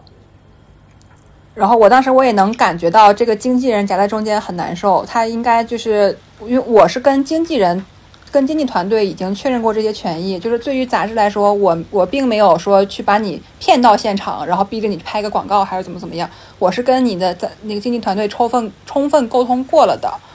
但是这个经纪团队，呃，是否在拍摄前充分跟这个艺人沟通过，我我不是很清楚，或者是说这个这个女艺人有可有可能真的是经纪人之前跟她讲过，然后这个艺人可能比较任性，到了现场我心情不好，我就是不拍，也有这个可能。反正到他是觉得那个就是比如说涉及到品牌露出这一块不能配合，还是说就是动作什么的？那他妥协了吗？最后也还是没妥协。而且那而且你像他这个，如果说我们在拍摄前已经言明他不配合这个东西，然后品牌方又不又也不愿意妥协的话，那我们可以不不进行这次拍摄。那 OK，大家就是就是一拍两散都好。但是如果说你艺人到了现场，你再不配合，我们所有的就是对于杂志来说，我们的这个成本已经投入进去了，我这个场景也租了，然后摄影师各种摄影支持团队什么的，这个钱都花出去了，都已经架在这儿了。然后你这个时候不配合，那等于说我们品牌方的钱拿不到，我们这次拍摄对于杂志来说是是要赔钱了。对啊，这个这个女艺人扣钱，呃，就最后火了吗？不是，她现在时尚资源更差了，因为那 就活该活该。反正 就这种，他他是他是直接给我们这个杂志拍摄直接造成了经济损失的啊，这种事大家肯定之后都会避雷啊。但其实你像说，比如说拍摄现场脾气比较大，然后就是容易就是容比较难伺候啊，这种其实对于我们来说都是可以克服的小问题。都是家常便饭了，是吧？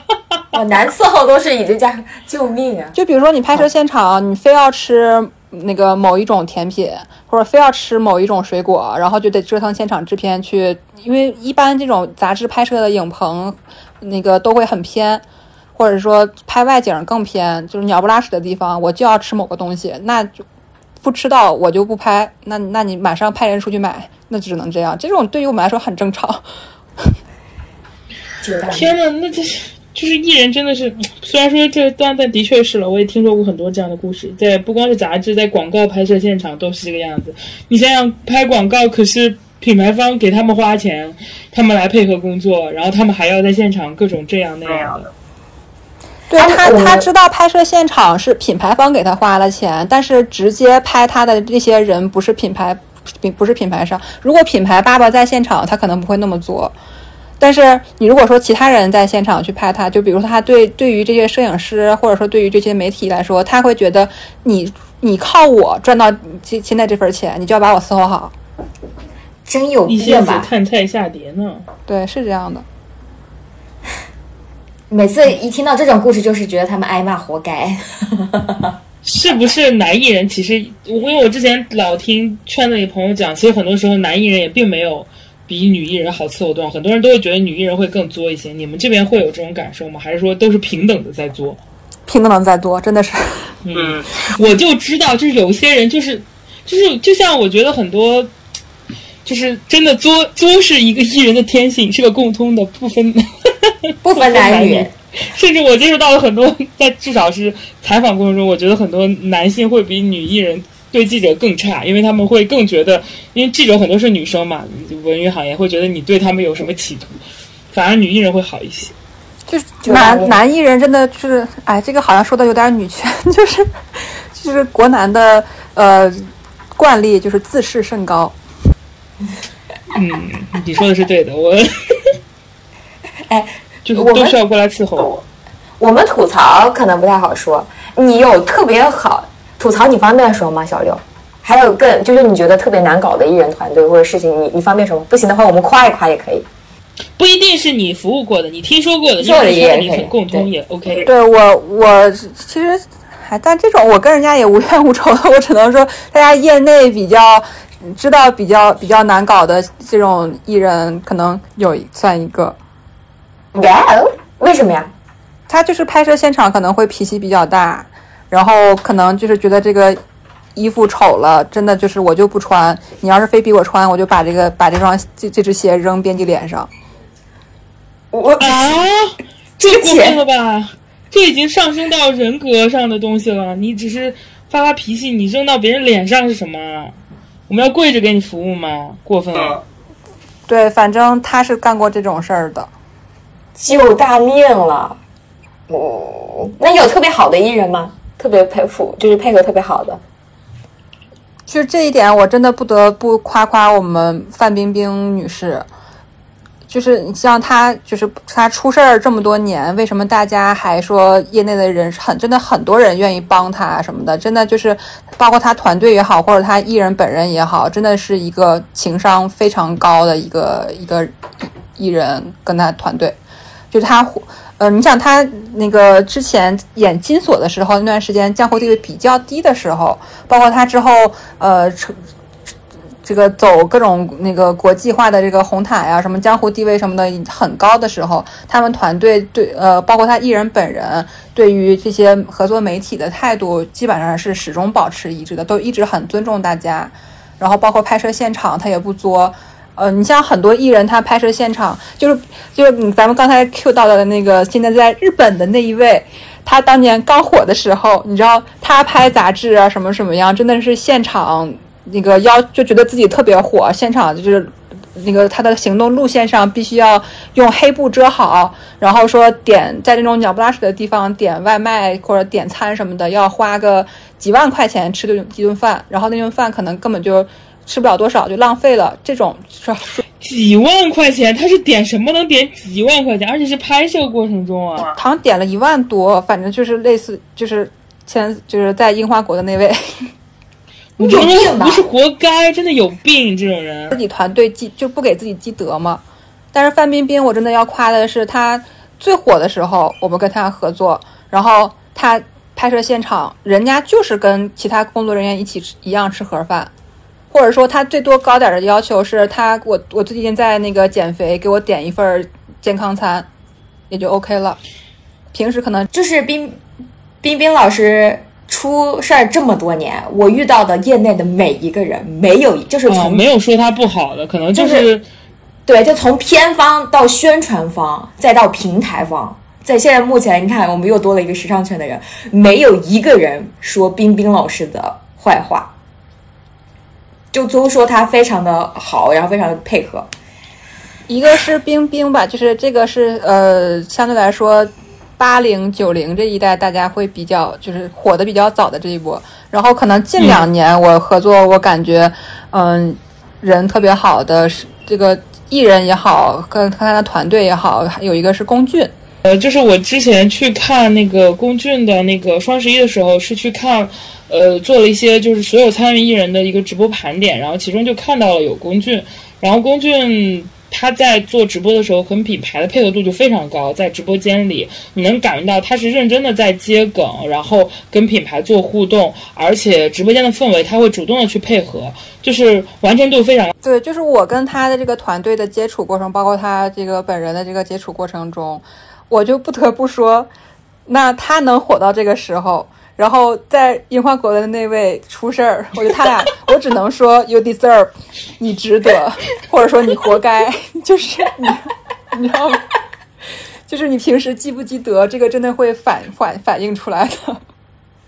笑死我了！我我觉得这个其实，在一定程度上，你看，虽然我们用的是积德这种词，但是我觉得在一定程度上，对于团队的管理能力以及你艺人本身作为一个正常的人类啊，你接受商业活动或者是时尚拍摄跟工作人员的配合度，你有没有把人家当成人来看，其实是反映你这个人的基础的。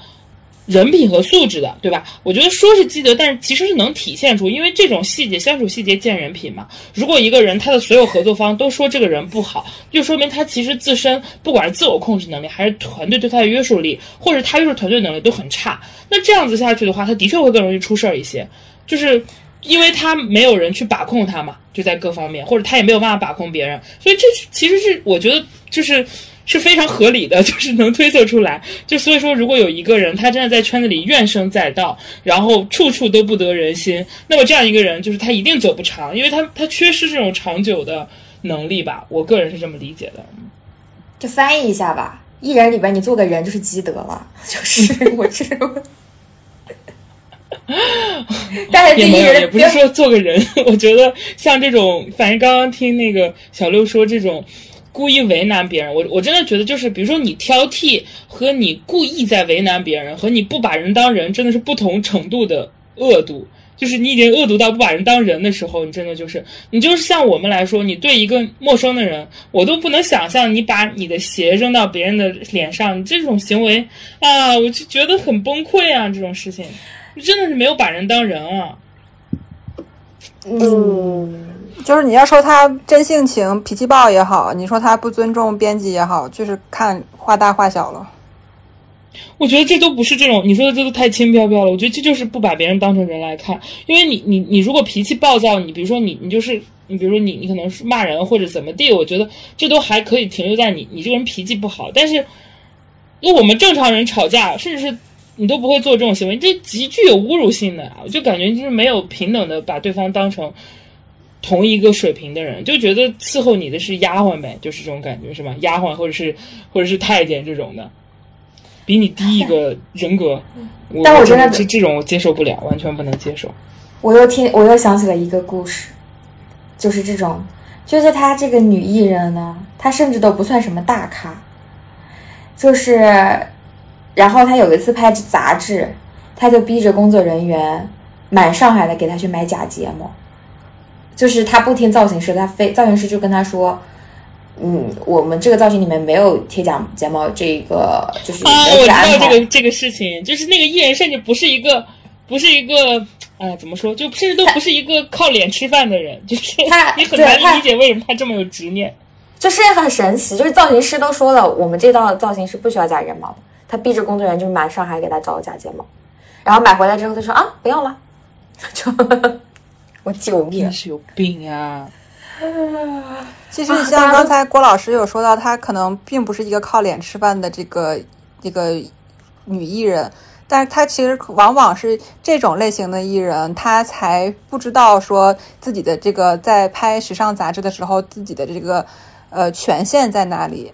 其实拍你你当这个艺人跟时尚杂志合作，他其实就是把自己这个造型，他就他应该他如果说职业素养高一点，就应该全权交给时尚杂志来去给他那个来负责的。就比如说，我们像我们拍热巴也好，拍杨幂也好，他们是拍时尚杂志很多，他们非常懂这些。人家在现场不会发表太多的意见，他可能首先他已经选择了自己信任的化妆师跟那个妆发团队跟摄摄影师之后，他就把自己全权交出去了，他就不会在这个发表什么意见了。但是像你刚才说的这种，他可能本身是拍杂志比较少的这个艺人，他就不懂。他觉得自己在现场是能够发表自己很多的这个意见的，那他就会逼逼一些自己不懂的东西。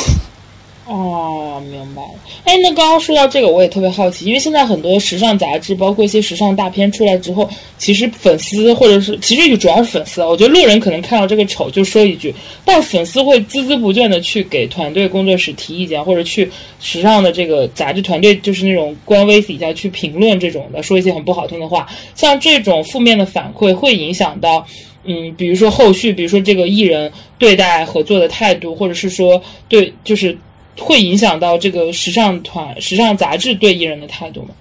嗯，怎么说呢？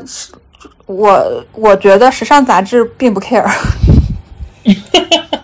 而 且而且，郭女士，你刚才说的那种情况，我知道过好几次是艺人团队跟粉丝递话的，就是他有组织性，团队和粉丝，就是他有如果有有组织性的去，比如说在下边一直在那儿啊。吵什么的，或者说什么怎么怎么怎么样啊？你觉得不公平啊什么之类的，有很多是艺人团队自己去递话的，尤其是合刊的时候，就是好几个人一起拍的时候。但是说白了，就是从我作为一个杂志从业人员来说，我们并不 care，你爱骂不骂，就是品牌爸爸买单了，我们这一单 OK 了，成了，行了，那个下次我是否还再跟你合作，看有没有其他的品牌买你。就是这个事情，就跟剧剧宣出来了之后，呃，男女主双方要炒热搜，各自上了多少，然后版面大小是一样的，有很多这种情况。然后各自的粉头，其实有很多都是跟经纪团队已经递过话的，就经经纪团队递过话的。我最近频繁的听到了好几期这样的事件，我救命！对这些，其实这这这是我们这个抛开这个你时尚领域工作，就是我们作为一个观众，可能大家就觉得很无聊。就是我们就包括我们时尚领域的这些，我们看待他们其实也是一样的，就觉得你们在吵什么？对，我觉得他们更，我觉得其实上时尚领域更加一些吧，因为时尚领域本质上是甲方，就是它跟剧和不太还不太一样的。我就是买你这个形象而已。对，哎，刚好，哎，就刚好说到这儿的话，就是小六，你觉得时尚领域的工作跟其他行业最大的区别在哪儿呀？我只能说，可能，呃，对于我自身来说，可能我生活中的这种感感悟，我有时候会感慨的。比如说，我走在这个商场里边，那个走在大街上，因为我平时就是看这些品牌啊什么的，可能因为很多都是合作伙伴嘛。我那天我还我逛街的时候，我跟我男朋友在感感慨，我说就是这些，当然这些一线奢牌，这些什么 LV 啊、GUCCI 啊什么的，你不管是不是做这些的，你都会认识啊什么的，这些还好。就是现在国内这些市场，就是那个这些这个这个。叫什么生活化的这个那个商场就不像说哎那个 SKP 啊这些全都是潮牌全是奢牌啊这些稍微生活化一点的这个商场，然后我说啊这就比如说这一层全是国产女装，我说这个是我客户，这个是我客户，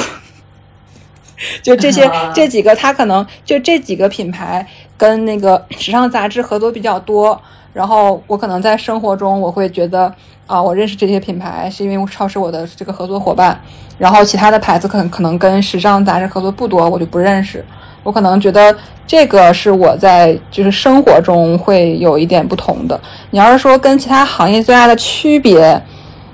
你这从业人或者说工作习惯上有区别吗？就比如说我们文娱行业，大家一般上午是不太工作的，我们也是都是这样。或者是说，不是说上午不太工作，我们如果在项目中的时候，可能真的是二十四小时 stand by，可能这个是跟这种其他的这种朝九晚五的这种工作不一样的。我们是，你你可以，就是你上午可以不出现在公司，或者说你这周不出现在公司都没有问题。你就是时尚行业是基本上不用打卡啊，但是你不打卡也意味着你二十四小时在手机的那一端，你要随时能联系得上。这个可能是，就是我们这个考勤制度可能会比一些就是这种厂，就是这些什么国企啊，什么什么这些会考勤会相对来说松一些。哎，你是什么情况下进入到这个行业呢？还是说你打小就喜欢呀？嗯，首先我我的本科、研究生都是传媒相关的专业，但是说我为什那你要这这个是可能从这个。就是学历范围的时候，我本来就是这个专业的。你要再往前的话，其实说白就是我为什么会大学选择这个专业，就是当年追星啊。那倒是跟我们行业里面很多人有点像呢。对，但这个其实那也不是说我那个所有的人，就是这个行业的人都像我一样。我也知道有好多，我有一个同事，他在做时尚行业这个这个职业之前，他是导游。哇，那还差蛮远的。对，然后他一个一些机缘巧合，他但是我觉得他可能肯定也还是一直对这个时尚行业感兴趣，然后可能中间。呃，机缘巧合，然后有机会就进入了这个这个圈子。就是我我我比较感悟的就是时尚行业，它怎么说？它是一个相对于其他行业来说没有那么高的专业门槛的这么一个行业。就你是小学学历也好，说或者是说是你是博士也好啊，什么样？你在这个行业的起点都是一样的。大家不太看你的学历，在时尚领域基本是不看学历的，就是看看能力。或者说看你的工作经验。哎，如果说就是现在有小朋友说想要进入时尚领域去工作的话，你有会有什么建议吗？嗯，我觉得你如果说在上学期间就已经对这个职业感兴趣，然后觉得自己以后有可能会进入这个行业的话，我劝你尽早开始，因为这个行业是一个非常看你实操经验的这么一个行业。就是看你工作经历、工作时长啊什么的。你如果说在上学这个还在在读的时候，就觉得自己想去时尚圈看一看的话，你可以尽早开始一些实习。然后这个一个是尽早，然后一个是可以你可以多做尝试。就是你时尚杂志来那个，因为实习一般就是几个月嘛，你时尚时尚杂志你来体验一下。然后比如说你这个嗯。就是造型工作室体验一下，或者说摄摄影工作室体验一下，这些其实都是时尚相关的行业嘛。就是你这不同的工种多尝试一下，然后你可以，呃，更早的找到最适最适合自己的这一个工作类型，然后你再去深耕它。哎，那一般来说，时尚行业比较偏好就是哪种，就是用哪种类型的小朋友，或者说什么学历的，或者说什么专业的人呢？那你肯定是你如果本来的学历就是呃这个就是跟传媒相关的或者服装相关的，你可能大家会更青睐一些。嗯，所以说，为什么要希望你尽早开始？如果说你的本科那个研究生专业跟时尚不相关，你跟你就说白像像说导游，或者说你是什么学学医的什么什么的这些，你如果真的以后想说多去做，想去时尚行业去闯一闯的话，那你就要更早的开始实习，然后你用你更多的实习经历去弥补你的专业不相关。嗯，哎，那我我很好奇，就是说，比如说，呃，那因为要从事这个行业的话，你会不会有更多，就是类似于你如果不是一个时尚的人，你能做这个行业吗？就是比如说，我需要购置很多，呃，类似于奢侈品啊或者什么之类的，我需要有准备很很强的插灯技巧，这种会需要会是你在这个行业里面必备的技能吗？你要去去购买很多奢侈品啊，其实这些是还。还好，就说白了，我们很多时尚时时时尚编辑平时上班的时候也穿的都不讲究，穿个拖鞋就去了什么的。就是嗯，你的时尚素养是你要是平时要多积累的。你比如说，你要在时尚杂志的话，你平时可能你的微博多关注一些这种时尚博主的这些号啊，然后你要了解当下的这种品牌的这个风向啊，什么这些是必备的。但你要说真的，平时你一定要天天穿着奢牌去去上班呀什么的，其实没有那么多讲究。呃，会会有一个，就是你家庭的这个经济实力会有一定影响的，是，就是我刚才说到，时尚行业是一个门槛非常低的行业，你你想入行很简单，但是你要是说真的做到一定的 level，或者说就甚至说你的身份从实习生到转正这一块，就是一个需要你长期的去做努力的这一块。真的有很就是越好的杂志，你去转正做他的实习，那个从实习生身份转正到这个编辑身份越难。有有的真的我听说过，可能有的那种熬了五年，都还是实习生。实习生实习五年呀？但你给你给给你这个资格让你去沃个实习，我相信你真的有有人会愿意实习五年啊。只要你让我在沃个工作，不管你给我什么身份，给我实习生的工资吗？对啊。所以说，我刚才跟你提到的，就是，嗯，他会需要一定家庭会有需要一定的经济实力来支撑你度过前面你这个职业经验积累的这这几年，可能这你这几年真的就属于那种入不敷出的状态，然后你的家庭能不能允许你去做这个时间的投入？我第一个反应是实习期五年，他得签个多长的合同呀？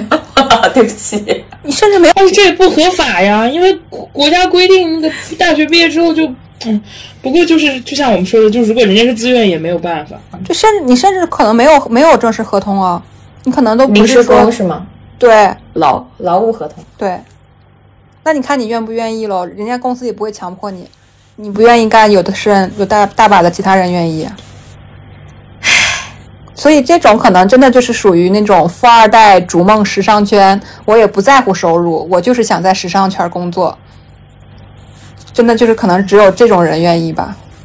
或者说你对时尚行业有足够的这个热情，我我真的愿意投入我的青春跟我这几年的这个这个经济收入，我就是想说，呃，来进入这个市场。但是我跟你讲的这个可能相对来说比较极端的这种例子了。就是正常情况下，你其实你各方面，你做实习期做实习生一年两年，你差不多应该只要你愿意努力去学习，或者你的水平达到了，一般一两年都会有转正的这个机会。但这个这个也是看你想不想给自己谋求一个更高的职业，呃，职业起点。你如果说去一些很小的杂志，学新媒体杂志啊这些什么的，你可能转正很容易。但你要是说想说给自己谋求一个高起点，我就是想说跟大家讲，我当年第一份工作，我就是在芭莎或者就是在 Vogue，我是芭莎或者 Vogue 出身的编辑。那你这个你需要这个会投入更多的这个时间去去去盯这个岗位，大家。可以趁着，如果是大学生、研究生，可以多去甚至你还有学生这个身份，多去试一试。对，而且你在读的时候，你是家里会给你生活费什么，你没有这个经济压力，其实这个真的是很最幸福的时候。你毕业了之后再去做实习生，你就要考虑各方面的，你租房啊什么什么。你说你读上学期间，你又有学生宿舍可以住，然后家里又会给你生活费，你不用考虑这些经济负担。这种时候还不赶紧去实习？嗯，唉，就是我觉得今天是我们感觉我和我不知道郭女士是不是这种感受，我感觉我打开了一个新的世界。是的，这个之后小刘老师会成为我重要采访对象之一。那个那个小姚老师，待会我拉个群，我们到时候再在群里边好好聊一聊。天呐，小姚老师在群里面聊一些这个节目里大家听不到的东西，不能发出来的东西。对，交换一下彼此的信息。对，好的好的，行，大家一定很想知道我们交换什么信息吧？哎，就不告诉你们。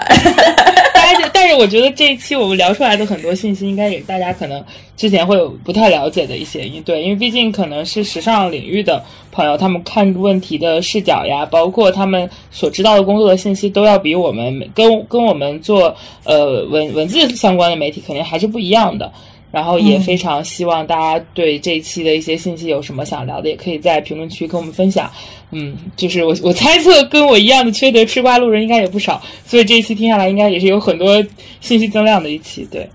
对，也非常感谢小六老师这么晚，有没有现在聊已经聊到快十二点了。嗯。我们感谢小刘老师为我们揭开了神，就是时尚行业神秘的一点点面纱。有以后如果有相关的话题，我们还是希望能够再请小老师来我们节目。好呀，好呀，没问题。对我们是木有鱼丸，鱼是娱乐的鱼，我们下次见啦，拜拜。拜拜。